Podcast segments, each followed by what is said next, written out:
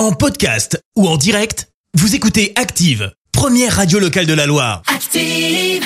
Allez, place à l'info du jour qui fait du bien. Et ce matin, on prend la direction de la Haute-Loire. Et on va plus précisément dans la petite commune de Montlé. Il y a quelques jours, un incendie s'est déclaré dans une maison.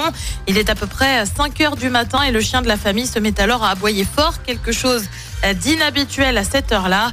À force de japper, l'animal finit par réveiller le couple et leur bébé de 10 mois qui dormait paisiblement. Les parents découvrent alors leur salon envahi de fumée après qu'un tas de bois stocké dans le salon euh, se soit enflammé. Le papa, la maman et le bébé quittent alors rapidement la maison et appellent les pompiers. Au final, le feu a été maîtrisé, les dégâts sont limités. Le bébé et ses parents ont été sauvés. L'histoire ne dit pas en revanche si le chien a eu droit à une double ration de croquettes pour son aboiement nocturne, probablement salvaté. Merci. Vous avez écouté Active Radio, la première radio locale de la Loire. Active.